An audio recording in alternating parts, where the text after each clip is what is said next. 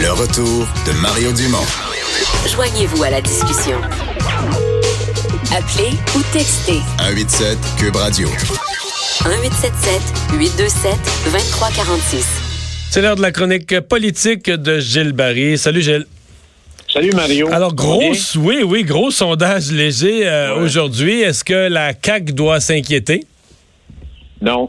Mario, d'ailleurs, pour moi, il y a deux nouvelles aujourd'hui. La moins importante, c'est les sondages. Puis je vais te parler de l'autre grande nouvelle aujourd'hui que j'ai entendue. Oui. Euh, alors, sondage, moi, je pense qu'il y a deux choses d'importantes dans ce sondage-là, à mes yeux. C'est M. Bourassa qui a lancé cette ligne-là, puis on a beaucoup appris de lui. Il disait, le gouvernement, s'il veut savoir si le monde et c'est en bonne posture, c'est de regarder le taux de satisfaction. Alors, 60% en général, et 70% chez les francophones, euh, les électeurs, dans le fond, satisfaits euh, du gouvernement Legault. L'autre phénomène, Mario, on, et puis les sondeurs ont tendance à pas mettre ça en avant sur les titres et tout ça. Et c'est une affaire que j'ai appris quand je suis entré en politique en 1979. puis On se rend compte dans les sondages que ça n'a pas changé. C'est le fameux, la, la concentration du vote francophone et l'avance qu'un parti peut avoir chez les francophones. Alors, la CAQ euh, est à 46% chez les francophones, Mario. Alors ça, ça, ça veut dire quoi en termes de comté? C'est 80 à 85 comtés de la CAQ demain matin. Donc, toi, tu dis une libéraux- élection, une élection aujourd'hui avec ces chiffres-là, la CAQ sort plus de sièges que l'automne passé.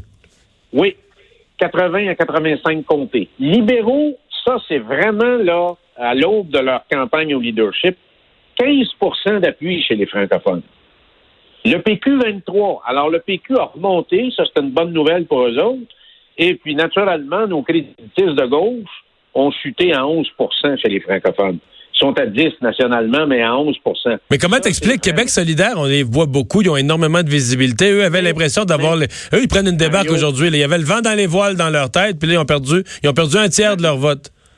je, je répète souvent ça, la bulle euh, médiatico-politique, c'est une chose, puis l'électeur québécois, c'est une autre affaire. Et je pense que de plus en plus, euh, entre ce que les médias véhiculent, puis la réalité des gens, leurs préoccupations, leur intérêt, leur vote, leur appui, leur priorité, est loin des fois de ce qui est véhiculé à tous les jours par la bulle médiatique. Et on va, on va le voir avec, euh, vu qu'on a parlé des sondages, donc, constat, François Legault et son gouvernement est très bien assis chez les francophones au Québec. C'est ça que ça veut dire. L'autre élément, Mario, qui est très important, et c'est là qu'on voit une disconnexion entre ce qui est véhiculé dans les médias et les préoccupations des citoyens, c'est la liste des candidats potentiels au Parti libéral et au Parti québécois. Alors, Dominique Andelade est à 12% Cusson est à 8 et la grande surprise, moi, ça m'étonne pas et ça me surprend pas, Denis Coderre à 19 Alors, c'est là qu'on voit qu'il y a une distorsion entre ce qu'on voit tous les jours puis ce que les Québécois voudraient probablement euh, Ouais. avoir. Mais parce que, euh, Gilles, ce qu'on voit, c'est que c'est Anglade et Cusson, ils sont dans la course avec, on voit ceux qui ont décidé d'y aller. Et là, est-ce qu'il y en a d'autres que le peuple aimerait voir, mais qui, eux, sont pas intéressés ou je sais pas quoi, là? Ouais. Mais Coder, euh, c'est un pensez-y bien parce que tout le monde sait, Mario, que la course au Parti libéral avec ces deux candidats qu'on connaît actuellement, c'est rond, rond, rond, petit patapon. On va boire du petit lait chaud, mais ça sera pas marquant et je suis pas sûr que ça va faire en sorte que le Parti libéral va suffisamment monter auprès des francophones au Québec. Ça, j'en suis archi convaincu. Donc, il doit se passer quelque chose. Ça prend un candidat dérangeant qui va être qui va être en mesure de susciter de l'intérêt, provoquer des débats, puis être capable de, de faire adhérer euh, euh, les militants libéraux. Alors, pour moi, Denis Coderre se détache et de loin, parce que c'est un bon politicien. Il a perdu à Montréal, il s'est repris en main personnellement. Moi, j'ai beaucoup d'estime et d'admiration pour quelqu'un, tu sais, qui avait un problème de santé, il l'a réglé et euh, probablement qui est, qui est rendu ailleurs et ça pourrait définitivement devenir un, un candidat potentiellement euh, intéressant qui pourrait peut-être faire la différence. Puis au PQ, si on, ouais, si on parle de course, au PQ, là, celui qui se présente pour l'instant, Sylvain Gaudreau, quand on sonde des personnalités, il arrive, il arrive au sixième rang. Donc, il y en a cinq plus populaires que lui, mais qui se présentent pas. ça, c'est une tragédie. Puis le pire, parce que, bon, j'avais lu à un moment donné un article de, de notre collègue Richard Martineau. Il est à 1 de plus que Jean-Martin au 100. Tu sais, quand je prends souvent l'expression tirant d'eau, ils n'ont pas de tirant d'eau.